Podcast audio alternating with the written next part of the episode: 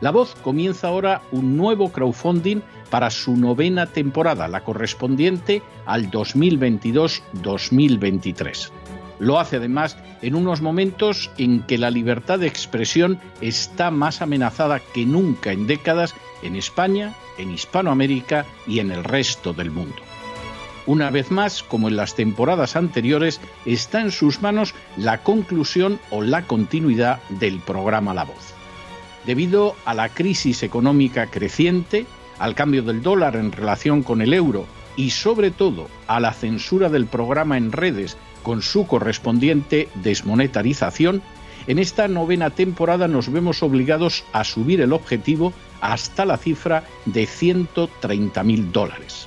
Con el crowdfunding se mantiene la emisión en directo, en abierto y de forma gratuita del programa a través de YouTube, iBox, SoundCloud, Spotify, Apple Podcasts, Google Podcasts, Tunnel y Stitcher. Además, por supuesto, de encesarvidal.tv. De hecho, es este crowdfunding el que permitirá poder seguir emitiendo en cesarvidal.tv, ya que sin la continuidad de la voz no puede haber continuidad de contenidos en ese canal televisivo. Si la voz, tras la conclusión de esta temporada, no pudiera regresar en el mes de octubre, quizá no sucedería algo tan grave. Una vez más, habría quedado de manifiesto como tantas veces a lo largo de la historia de las naciones hispanas, que para muchos es preferible quejarse, protestar o amargarse a enfrentarse de manera práctica con un problema concreto. No pasaría nada. La voz simplemente dejaría de emitirse por la sencilla razón de que no hay suficientes personas dispuestas a asumir el apoyo de su causa, que es la de la libertad y de la verdad la de la información independiente y la opinión rigurosa, la de la lucha contra las tiranías y contra aquellos proyectos que pretenden convertir en esclavos a los seres humanos. Si piensan que merece la pena seguir escuchando día a día la voz, son ustedes bienvenidos a la hora de contribuir al nuevo crowdfunding que permitirá que puedan escuchar este programa radiofónico una temporada más. Muchas muchas, muchas gracias por todo. God bless you. Que Dios los bendiga.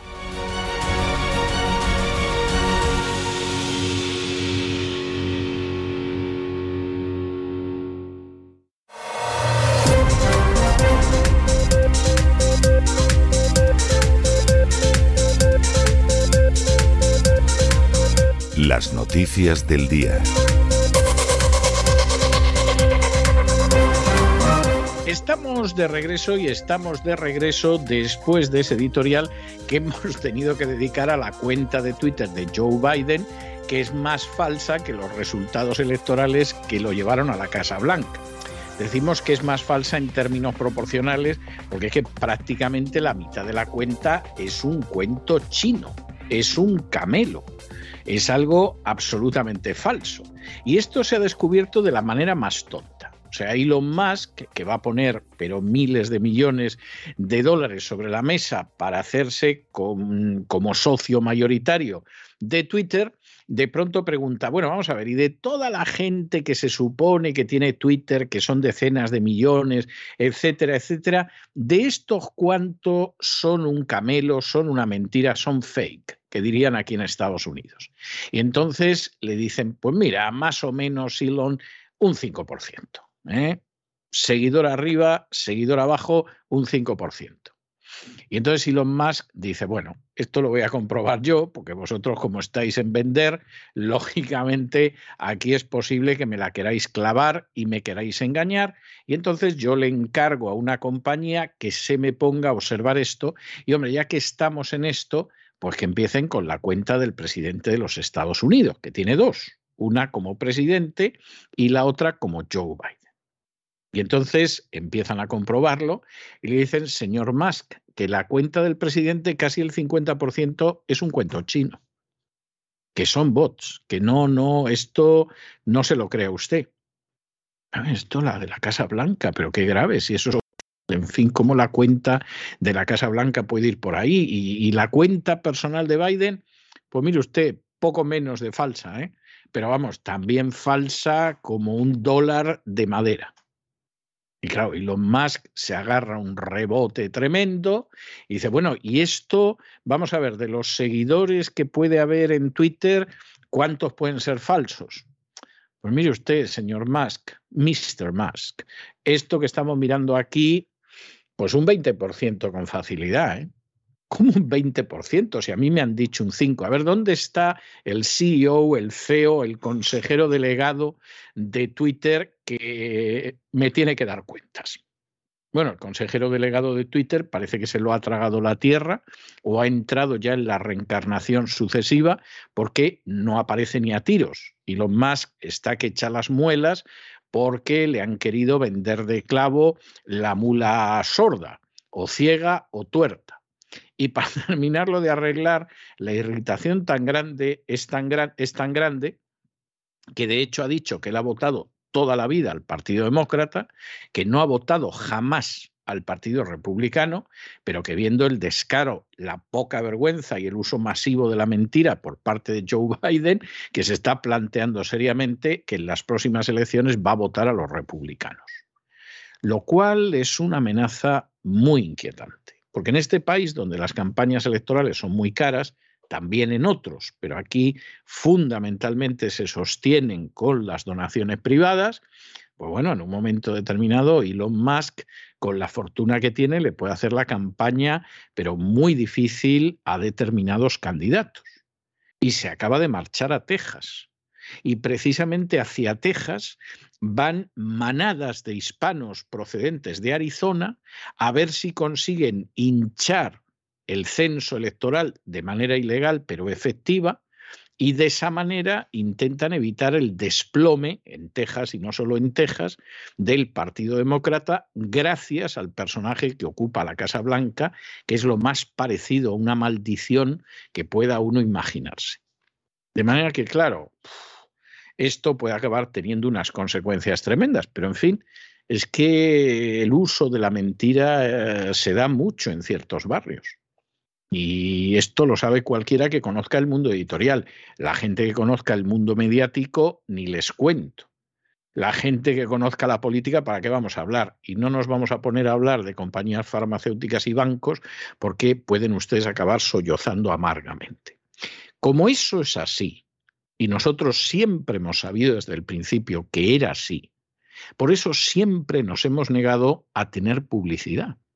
Y por eso nunca hemos aceptado la publicidad ni privada ni pública, porque sabíamos que al final eso implica en mayor o menor medida pactar con la mentira. Y cuanto más bollante es la publicidad y más poderoso es el anunciante, pues menos independencia, menos libertad y menos capacidad de decir la verdad le queda a aquel que acepta esa publicidad, aunque los contratos sean muy jugosos. Y por eso la voz se financia con un crowdfunding. Son ustedes los que deciden si efectivamente la voz sigue un año más o por el contrario nos retiramos son ustedes los que deciden si va a haber una novena temporada 2022-2023 o por el contrario, esta octava temporada es el final de la voz. Y son ustedes los que lo deciden porque nosotros nos sometemos a lo que ustedes decidan todos los años. A nosotros no nos mantiene aquí una confesión religiosa, ni un sindicato, ni un partido político, ni un banco, ni una compañía farmacéutica. A nosotros quien nos mantiene aquí es la voluntad de nuestros oyentes. Y si nuestros oyentes en un momento determinado deciden que ya no nos apoyan, pues están hartos de nosotros o porque han llegado a la conclusión de que les engañamos como las furcias mediáticas o porque no les somos simpáticos, pues evidentemente nos vamos a casa y no pasa absolutamente nada. Que por el contrario nuestros oyentes nos quieren apoyar pues bueno, nosotros se lo agradecemos. Pero que quede claro que nosotros ni les estamos pidiendo dinero, ni mucho menos intentamos manipularlos para que apoyen el crowdfunding. Y esto tiene que quedar muy claro y lo repetimos temporada tras temporada y no nos vamos a cansar de repetirlo. Que ustedes echan cálculos y dicen, total, para lo que me va a costar un par de cafés, para lo que me va a costar un refresco, lo que son un par de cafés o un refresco, lo damos para la voz, para el crowdfunding de la voz. Nosotros se lo agradecemos desde lo más profundo del corazón. Crean ustedes que es verdad y que se lo decimos con toda sinceridad y con todo sentimiento. Que ustedes, por el contrario, dicen, bueno, pues esta cantidad pequeña, que pueden ser 5 o 10 dólares, lo que hacemos es que en vez de contribuir al crowdfunding de la voz, por el contrario, me voy a tomar los dos cafés o me voy a tomar el refresco, ole sus cafés. Porque usted que se ha ganado su dinero es el único que tiene derecho a decidir lo que hace con su dinero, porque lo ha ganado usted con su trabajo y con su esfuerzo. Y no deje usted que ningún político, ningún chupasangres buscabonus de la agencia tributaria, ningún clérigo, nadie le diga cómo tiene que emplear su dinero, porque no tiene ningún derecho moral a decirle en qué emplea usted el dinero. Usted ha ganado ese dinero con su esfuerzo y usted es el único que tiene un derecho a utilizar ese dinero como mejor se lo antoje. ¿Que quiere usted comerse un pincho de tortilla? Pues que le siente de maravilla. ¿Que quiere usted, por el contrario, tomarse dos cafés? Tómese los dos cafés y paladélos. Que lo que quiere es tomarse un refresco, pues que efectivamente le refresque. Que decide colaborar en el crowdfunding de la voz, nosotros se lo agradecemos. Pero en cualquiera de los casos, lo que está clarísimo es que usted es el que mejor decide en qué emplear su dinero. Y por cierto, en estos momentos, y mientras me dirijo a ustedes, el crowdfunding de la voz está en más del 90%. Y eso se lo debemos a ustedes. No estamos endeudados con un partido, ni con una confesión religiosa, ni con un sindicato, ni con una empresa energética, ni con un banco, ni con ninguna institución política. Eso única y exclusivamente se lo debemos a ustedes. Y entramos ya en nuestro boletín, que como ustedes saben es un boletín que siempre empieza con un segmento dedicado a España. La primera noticia es de cuidado, ¿eh? es de cuidado porque Acotex, que es la patronal del sector textil, ha elaborado un informe que se titula El comercio textil en cifras y que muestra que desde el año 2019, total hace dos años y pico, tres años si quieren, hasta la actualidad, en España se han cerrado más de 17.200 comercios del sector textil. Esto es algo que verdaderamente resulta escalofriante. O sea, no se puede negar. Y de hecho llevamos dos años con unas cifras del sector textil verdaderamente escalofriantes. Estamos hablando los, de un retroceso en ese sentido tremendo. ¿A qué se debe esto? Hombre, esto se debe a varias cuestiones. Primero, un recogimiento de la gente, una clausura de la gente en casa, que sí, por dos veces el Tribunal Constitucional ha decretado que era inconstitucional, pero que lo cierto es que no ha provocado ni una sola dimisión dentro del gobierno. Otra razón, posiblemente más grave todavía que el confinamiento, los impuestos salvajes que se pagan en España. Otra razón no menos grave que los impuestos salvajes, la acción criminal de los sicarios buscabonus de la agencia tributaria, que no paran de perder juicios en los tribunales, pero que a ellos les da igual porque nadie se atreve a sentarlos en el banquillo y porque además es una gente que de todas formas cobra los bonos. Y claro, para que esos miserables, auténticos hijos de Satanás y chupasangres, cobren su bonus, esta gente ve cómo se arruina su empresa y cómo miles y miles y miles y más miles de españoles se van a la calle. Todo para que unos vampiros que actúan ilegalmente y que practican la prevaricación de manera sistemática se embolsen los bonus todos los años. Son auténticos enemigos del pueblo, en el peor sentido del término, pero esa es la realidad. Y por si todo esto fuera poco, ahora agárrense a la silla, que además se da la circunstancia de que, claro, como en España han decidido perseguir a los rusos, porque de pronto han decidido que nada, son como el capitán trueno de la OTAN, esto también ha tenido su influencia en el sector textil. ¿Y por qué dirán ustedes? Pues miren ustedes, les vamos a dar una cifra. En el año 21, los rusos fueron los que realizaron más compras en España dentro del turismo, el 21%. Más de la quinta parte de las compras realizadas por los turistas que iban a España. O sea, cada medida que tomamos contra Rusia, pues es una pedrada en el ojo que se le asesta a la economía española, pero haya hechos. Para que ustedes hagan una idea de lo que significaba el 21% de los rusos, es que detrás de los rusos llevan los mexicanos, los argentinos y los estadounidenses con solo un 14%. Saque cada cual sus normas. Entonces, entre los chupasangres buscabón entre las normas impositivas, entre el confinamiento y entre las medidas contra los rusos y la rusofobia difundida 36 horas al día en los medios españoles, pues ¿cómo no va a cerrar esta pobre gente al final nada más y nada menos que 17.200 tiendas del sector textil, con lo que eso significa de desempleo y de pérdida de riqueza? Bueno, pues evidentemente, como al final el sistema español es un sistema que busca por encima de todo favorecer a las castas privilegiadas a costa de aquellos que crean riqueza, pues esto no es sorprendente, es lo que cabría esperar. Pero claro, el efecto que eso tiene sobre España es devastador.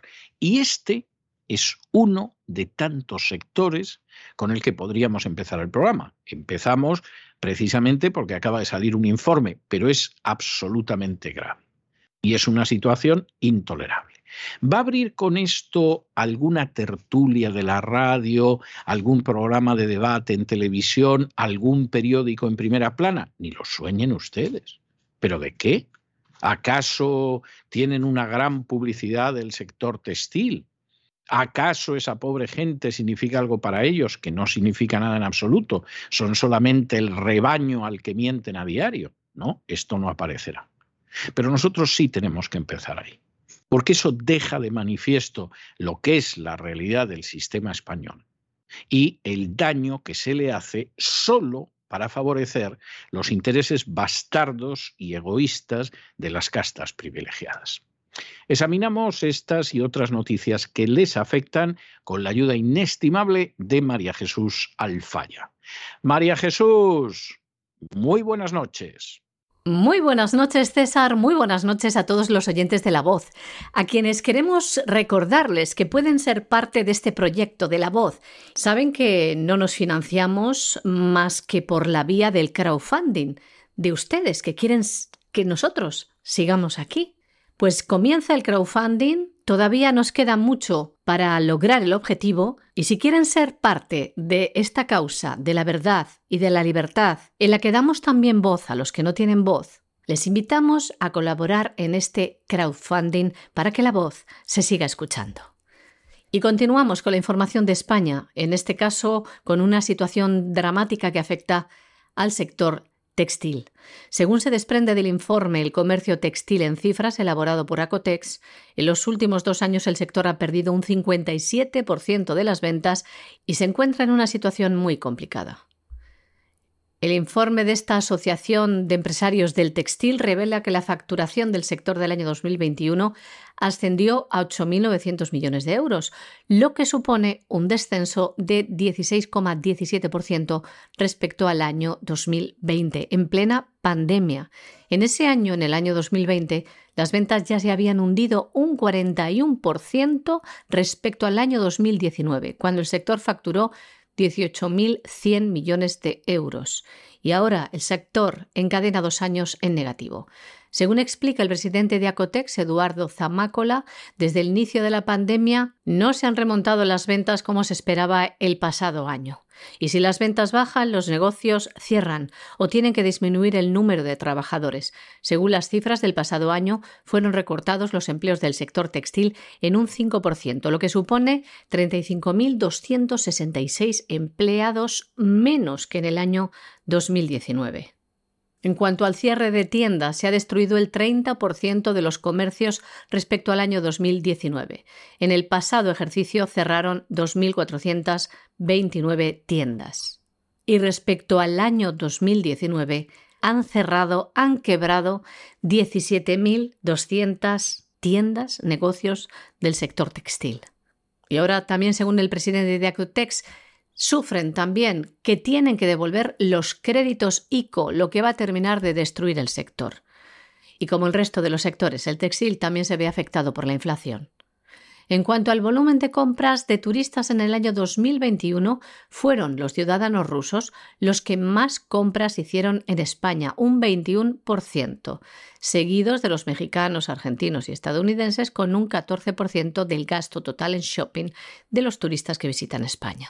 Bueno, y alguno dirá, con los impuestos que se pagan en España, a pesar de lo que eso significa de aumento del desempleo, de aumento de la miseria, de aumento de la destrucción del tejido, pues hombre, esto en algún momento se dará la circunstancia de que, claro, queda compensado porque el Estado en España funciona, pero vamos, como un reloj suizo es algo verdaderamente maravilloso. No, señor, es caca de la vaca. Es triste decirlo así. No nos vamos a detener en la educación, no nos vamos a detener en la sanidad, no nos vamos a detener en el servicio de correos, no nos vamos a detener en cualquiera de las oficinas en las que ustedes caen. Les vamos a contar una cosa que viene directamente de la Comisión Europea. La Comisión Europea, o si ustedes prefieren Bruselas, acaba de expedientar a España porque todavía no ha presentado su plan de ordenación del espacio marítimo. Se supone que hay un ministro que se ocupa de esto. Se supone que hay direcciones generales que se ocupan de esto. Bueno, pues España no lo ha presentado. Y por si fuera poco, además la Comisión Europea, Bruselas, le ha lanzado un ultimátum a España por no cumplir con la normativa europea de eficiencia energética. Es decir, esta gente que cobra de una manera clarísima unos salarios que no se merecen para una preparación que generalmente no tienen, encima son unos vaos.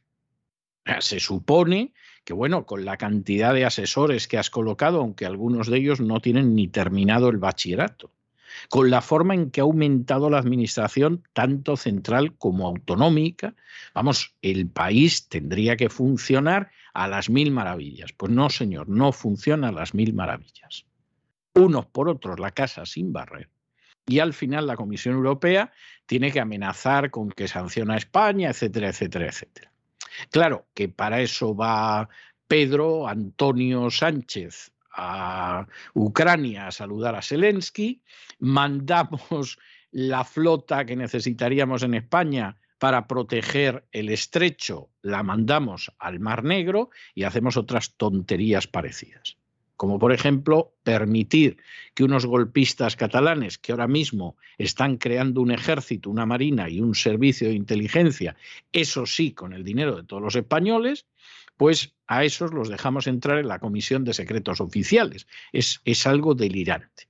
Pero que sepan ustedes que luego, a la hora de hacer los deberes, a la hora de hacer las cosas bien, a la hora de cumplir con las obligaciones, son unos vagos de siete suelas. La Comisión Europea ha abierto un procedimiento de infracción contra España por no presentar su plan de ordenación del espacio marítimo, que los países de la Unión Europea tenían que haber establecido en marzo del año 2021 a más tardar. La Comisión Europea ha iniciado la primera fase de este procedimiento enviando una carta de emplazamiento a las autoridades instándolas al Gobierno a presentar el plan de ordenación del espacio marítimo, que se requiere a los Estados miembros costeros para organizar las actividades humanas en las zonas marítimas. La finalidad de este plan es que se cumplan objetivos ecológicos, económicos y sociales, como el desarrollo de una economía azul sostenible, el uso de los recursos marítimos y la preservación de la salud de los ecosistemas marítimos y la biodiversidad. A partir de ahora, el Gobierno cuenta con un plazo de dos meses para responder a los requerimientos de Bruselas. Si no responde, la Comisión podría emitir un dictamen motivado que da un nuevo plazo de otros dos meses para que el Estado miembro responda a las dudas antes de que los servicios comunitarios den el último paso y eleven el asunto ante la justicia europea si no se resuelve antes. Y también el pasado 19 de mayo la Comisión Europea daba otro ultimátum a España, esta vez por no trasladar la norma europea de eficiencia energética que los países de la Unión Europea tenían que haber traspuesto el pasado octubre del año 2020 a más tardar. El Ejecutivo Comunitario ha enviado un dictamen motivado a España, a Croacia, Luxemburgo y Eslovaquia, ya que, tras un análisis de las medidas nacionales, ha considerado que la transposición todavía está incompleta. La norma europea establece un marco de medidas para impulsar la eficiencia energética y un objetivo vinculante de eficiencia energética en el mercado comunitario de al menos el 32,5% para el año 2030. En noviembre del año 2020, Bruselas envió una carta de emplazamiento a los cuatro Estados miembros por no haber comunicado la plena transposición de la Directiva Europea en el plazo previsto. El ultimátum a través de un dictamen motivado es la segunda etapa de los procedimientos europeos de infracción. España dispone ahora de dos meses para responder a Bruselas, que podría, en última instancia, llevar el asunto, también como en el otro caso, a la justicia europea si las autoridades españolas no corrigen la situación. Nos vamos a Hispanoamérica y nos vamos a Hispanoamérica con una noticia verdaderamente inquietante. Es una noticia verdaderamente inquietante que ya ha tenido precedentes en los últimos tiempos. Y es una noticia que desgraciadamente se produce en una nación a la que amamos entrañablemente en este programa, que es el Perú. Perú es un país que podría funcionar muy razonable y decorosamente bien no es una de las grandes potencias por su riqueza de Hispanoamérica, no es México, no es Venezuela, no es la Argentina, ni siquiera es Colombia, pero es un país que podría funcionar muy bien. Realmente, si estuviera bien administrado, Perú es un país con mucho futuro y con recursos para funcionar muy bien. ¿Qué pasa? Pues que Perú sigue funcionando como en la época del virreinato, en el peor sentido. Y efectivamente funciona mal y además en estos momentos ha tenido una sucesión de gobernantes que van hacia la agenda globalista a toda máquina. El propio Castillo es que ni se entera de dónde está. Es decir, Castillo hay días que se levanta y de pronto el sector izquierdista de sus apoyantes pues parece que le convencen y va en esa dirección, pero sin saber muy bien hacia dónde va. Hay otras veces que parece que va a ceder a la agenda globalista. Bueno, en buena medida, eh, realmente Castillo es un trozo de madera a merced de las olas. ¿Por qué estamos en estos momentos hablando del Perú? Bueno, pues porque el gobierno de Perú acaba de aprobar una ley que autoriza a retirar dinero de los fondos de pensiones privadas. Claro, algunos dirán, fantástico, porque estamos en muy mala situación, porque Perú es el país que peor gestionó la crisis del coronavirus, el segundo fue España, el primero Perú, la gente económicamente en muchos casos está en una situación muy difícil, bueno, pues ese fondo privado de pensiones que, realmente pues, eh, nos aseguraba lo que va a ser nuestra ancianidad, etcétera, etcétera, bueno, pues nos dejan sacar algo. Esto no es una buena noticia. Es decir, seguramente hay gente que lo agradecerá porque de pronto puede echar mano de una pequeña parte de eh, aquellas personas que están en una situación muy comprometida económicamente. Pero esto no es una buena noticia. La buena noticia sería que se tomaran otras medidas para que la economía del Perú se reflotara. Pero lamentablemente no es así. Y lamentablemente lo que sucede es que estos fondos de pensiones se van a ir vaciando. No es la primera vez que se permite sacar dinero. Y cuando se haya acabado el dinero del fondo de pensiones y de pronto algunas personas lleguen a esa época en que necesitan descansar y cobrar su jubilación, se van a encontrar con que no tienen absolutamente nada. Y no tener absolutamente nada, hombre, tampoco es que sea una alegría. ¿eh?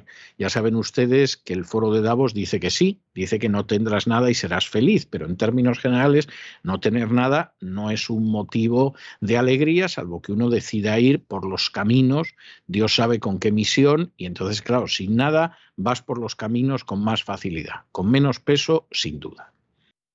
No, esto no es motivo de alegría.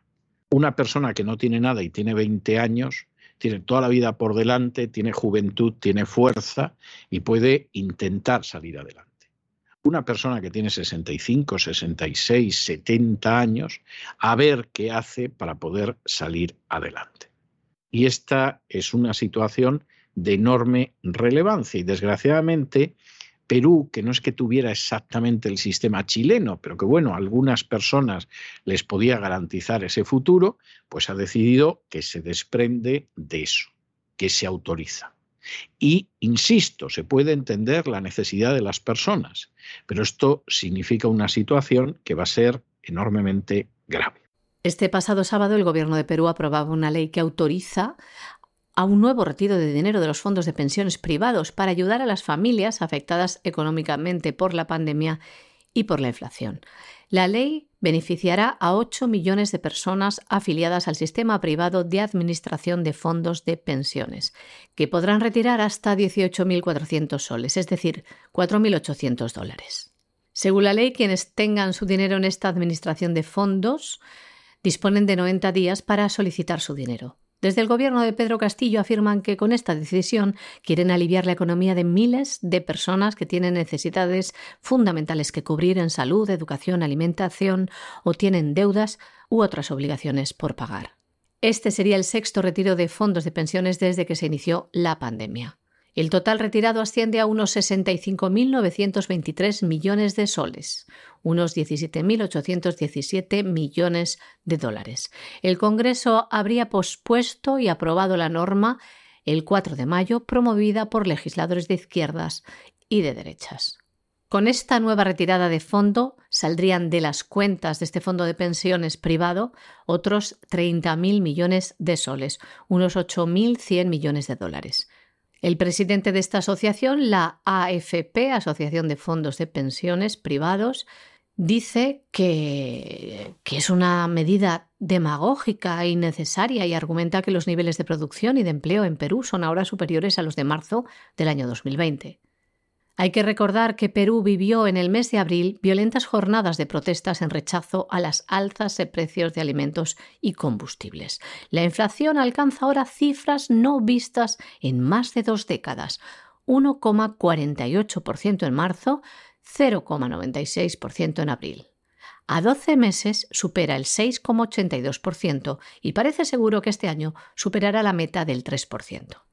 El sistema de fondos de pensiones privado fue copiado de Chile, pero a diferencia de este país, en Perú los retiros de dinero no han causado confrontación política. Bueno, y les hablábamos del Perú y les hablábamos de la situación en la que se van a encontrar con esos fondos de pensiones que van disminuyendo y la situación que les vamos a contar ahora, no crean ustedes que es mejor, es peor e indica realmente cómo cuando algunos dicen eso de esto no puede pasar aquí o esto no puede empeorar, lo único que sucede es que son eh, irresponsablemente optimistas y desconocen la historia humana. En estos momentos, el 90% de la población de Venezuela está viviendo en situación de pobreza o de extrema pobreza. Ahora, si alguien me cuenta que en Venezuela había una corrupción rampante antes de Chávez, yo no tengo ninguna duda, la he visto con mis ojos. Si alguien me cuenta que había gente que vivía en una situación miserable y que no eran ni uno ni dos en Venezuela antes de Chávez, no me tiene que convencer, lo he visto con mis propios ojos. Si alguien me cuenta que efectivamente había miseria y muchísima injusticia en la Venezuela anterior a Chávez, tampoco me tienen que convencer porque lo sé, como sus partidos políticos eran indecentemente corruptos. Pero con todo y con eso, Venezuela jamás llegó a una situación de pobreza como esta y desde luego una inflación del 225% era absolutamente impensable. ¿Quién mantiene la situación de Venezuela? Pues miren ustedes, no nos engañemos porque aquí pasa lo que pasa. El régimen represivo y dictatorial de Venezuela se mantiene sobre la base de que efectivamente hay una dictadura que cuenta con fuerzas represivas y con un ejército. ¿Y cómo se mantiene eso? Vendiendo las riquezas de Venezuela. ¿Y quién es el principal comprador de las riquezas de Venezuela? Agárrense a la silla o siéntense si están de pies. Estados Unidos. Y lo es desde hace décadas. Y no ha dejado de serlo en ningún momento. O sea, si de pronto alguien dice, bueno, pero esto es ahora con Biden. Bueno, Biden es bocazas y a veces dice cosas que da la sensación de que no está mucho en sus cabales, pero durante todo este tiempo quien ha comprado en primer lugar a Venezuela ha sido Estados Unidos incluso en la época de Trump, que era agresivo hacia el régimen de Venezuela, bueno, pues el mismo Trump firmaba a Chevron el que se pudiera seguir negociando con Maduro durante los años que estuvo en la presidencia. Y después de Estados Unidos, en su inmensa mayoría regímenes democráticos. Reino Unido, Alemania, Francia, el Canadá, Suiza, Suecia, dicen que hasta España. ¿Por qué? Hombre, porque ¿cómo van a robar mejor? Cómo van a expoliar mejor, cómo van a despojar mejor a Venezuela de sus riquezas naturales que con un dictador como Maduro. Y esta es la terrible hipocresía de esa situación. Y esto es lo que hace que al final la dictadura se mantenga. Aunque algunos estén tan despistados que piensan que si sucede no sé qué en Ucrania va a caer el régimen de Maduro. Sí, hombre, claro. Y si yo estoy mirando a Naomi Campbell cuando pasa por la calle y Naomi Campbell se vuelve antes de llegar a la farola, es que va a ser mi novia. Pues exactamente el mismo nivel intelectual tiene ese tipo de razonamiento. Y en Venezuela los datos oficiales macroeconómicos explican cómo el 90% de la población vive en la pobreza o en la pobreza extrema en el país. Venezuela registró un aumento considerable en la población en estado de pobreza extrema desde el año 2014, cuando estaba en torno al 25,2% de la población. Se encontraba en esta dramática situación y, como ven, ha seguido subiendo durante estos años hasta el 90% el ciudadano medio venezolano tiene cada vez más difícil poder subsistir. Por ejemplo, el sueldo mensual mínimo solo alcanza para comprar dos productos alimenticios. La cesta básica de la compra cuesta 225 dólares frente a los 30 dólares que es el salario mensual. Un kilo de arroz cuesta 0,87 dólares, un kilo de pasta 1,37 dólares y un kilo de harina cuesta un dólar. El sueldo mínimo está, como les decimos, en 30 dólares estadounidenses y el salario medio al mes es de 89 dólares. Los venezolanos no alcanzan todavía la cifra de 1,90 dólares al día de ingresos que fija el Banco Mundial. En el año 2021, aproximadamente 3 de cada 4 venezolanos se encontraba en situación de pobreza extrema. Venezuela salió de la hiperinflación en este mes de enero. Sin embargo, sigue siendo el país con más inflación del mundo, con una tasa de 225%, una cifra que triplica la inflación de Turquía, que es la segunda más alta del mundo, y cuadruplica la inflación en Argentina. Un crecimiento del 5% de la riqueza del país en el año 2021 es muy poco si tenemos en cuenta que el Producto Interior Bruto de Venezuela ha caído un 80%.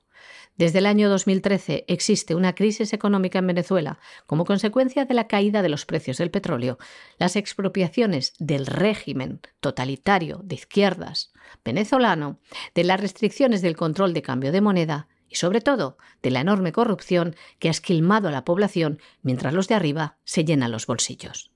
Y nos vamos al sector de internacional y tenemos que recordarles la noticia a la que dedicábamos hoy el editorial. Esa auditoría que ha realizado Spark Toro y que deja de manifiesto que la mitad de los seguidores de Biden en Twitter son falsos. Esto en la cuenta de la Casa Blanca. En la cuenta personal es un poquito menos. Y como les comentábamos antes, lo cierto es que en estos momentos pues es que da la sensación de que Biden, sin apoyos falsos y sin apoyos fake, desde luego a la Casa Blanca no habría llegado. Pero es que incluso la supuesta repercusión social se basa en la mentira, en el fake. Y Biden, por cierto, es un personaje cuya popularidad no deja de descender. A pesar del apoyo de la mayoría de los medios en Estados Unidos al Partido Demócrata, a pesar de las furcias mediáticas, a pesar de, de todos los líos en los que está intentando meterse Biden a ver si apuntala su desastrosa y siniestra presidencia, no deja de caer. Y es lógico. Y es que no tiene vuelta de hoja, es que es una verdadera plaga bíblica. Y por supuesto, primero la pagan los ciudadanos de Estados Unidos y luego pues los del resto del mundo a los que les puede caer esto. Casi la mitad de los 22,3 millones de seguidores que tiene en Twitter el presidente de los Estados Unidos, Joe Biden, son perfiles falsos. Una auditoría elaborada por la empresa de software Spark Toro ha revelado que el 49,3% de las cuentas que siguen al perfil oficial de Twitter del presidente estadounidense, es decir, arroba POTUS, suponen alrededor de 11 millones de usuarios, es decir, que son en realidad seguidores falsos. Precisamente por esto, Elon Musk decidió suspender temporalmente la compra de Twitter por la cantidad de cuentas falsas presentes en la red social. Y subió en su cuenta de Twitter el siguiente mensaje, en el que afirmaba Elon Musk que el 20% de las cuentas son falsas, spam, aunque añadía es cuatro veces más de lo que dice Twitter, que son, y podría ser todavía mucho más. Esto es lo que decía Elon Musk en Twitter. Bueno, y ahora tenemos que darles una noticia que le han mentido tanto los medios de comunicación en Occidente, que es que verdaderamente casi casi hay que tener mucho valor para darla. Mariupol ha sido liberada por el ejército ruso. Y la cerería de Azovstal, pues finalmente los nazis del batallón Azov se han terminado rindiendo. Claro, esto a los medios occidentales no les gusta porque están dando una imagen que parece que el batallón Azov va a entrar en Moscú con banderas desplegadas, suponemos que será la de la esvástica, el día menos pensado. Y resulta que al final se han rendido, que Mariupol ha sido liberada de los nazis ucranianos y que además, pues esta gente se dio oh, una resistencia numantina. ¿Desde cuándo los numantinos colocaron para defenderse escudos humanos que eran los niños y las mujeres de Numancia, como ha hecho la gente del batallón Azov. El único heroísmo que hemos conocido del batallón Azov es que tortura y asesina a civiles, como en Bucha, que tortura y asesina a aquellos que no se someten a ellos, como sucedía en Mariupol y en el Donbass en general, y que lo más heroico que han hecho frente a las fuerzas rusas ha sido beberse el agua de los radiadores. Y han estado esperando a ver si efectivamente llegaban los repuestos de la OTAN y salían. Y claro, supuestamente este era el gran fracaso ruso frente al heroísmo ucraniano. Bueno, aquí los rusos lo que han hecho ha sido decir, los rendimos. Lo que no podemos hacer es atacar posiciones en las que los nazis del Azov colocan como escudos humanos a mujeres y a niños. Por cierto, con el asesoramiento de gente que asesoró al ISIS en Siria para hacer lo mismo. Colocar mujeres y niños como escudos humanos. Qué casualidad, porque por cierto, alguno de los caudillos del batallón Azov ha dicho en varias ocasiones que a él lo que le gusta es el ISIS, el Estado Islámico. Lo que tiene lógica, los entrena la misma gente a unos y a otros, o sea que uno comprende que se sientan identificados. Debe de ser como estar en la misma clase y decir, mira, Juanito, el tipo que bien hace las raíces cuadradas, oye, las hace mejor que yo, me gustaría hacer las raíces cuadradas como él. Y claro, el nazi del Azov ve a los del Estado Islámico actuando en Siria y dice, esto es lo que a mí me gustaría que me saliera también. El colocar a mujeres y niños, a civiles indefensos como escudos humanos y así impedir el avance. Y se olvidan de cómo acabó el Estado Islámico en Siria, precisamente combatiendo a unos sirios a los que ayudaba el ejército ruso, sobre todo la aviación rusa. Pues esto se acabó. Y Zelensky empezó a contar que era simplemente un repliegue, que retiraban a las tropas, bueno, retiraban a las tropas los rusos, porque salían con las manos alzadas, los subían en autocares y se los llevaban los rusos como prisioneros. Y aquí lo cierto es que después de toda la gran victoria en Mariupol y en la cerería, etcétera, etcétera, de los nazis ucranianos, lo que han tenido es miles de bajas entre muertos, heridos y prisioneros.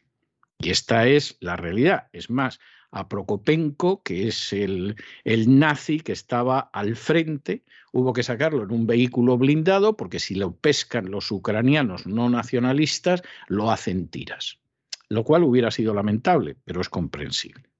Y esta es la situación que hay. Claro, esto no ha acabado aquí. En estos momentos hay alguno de los puntos estratégicos en el Donbass en los que también están entrando las tropas rusas, como por ejemplo el punto desde el que los nacionalistas ucranianos bombardeaban a las poblaciones ucranianas no nacionalistas en el Donbass, desde el año 2014. Con lo cual, aquí la victoria de los ucranianos, que parecía que el día menos pensado entraban en Moscú, más bien parece que están algo, algo desmotivados y algo desmoralizados.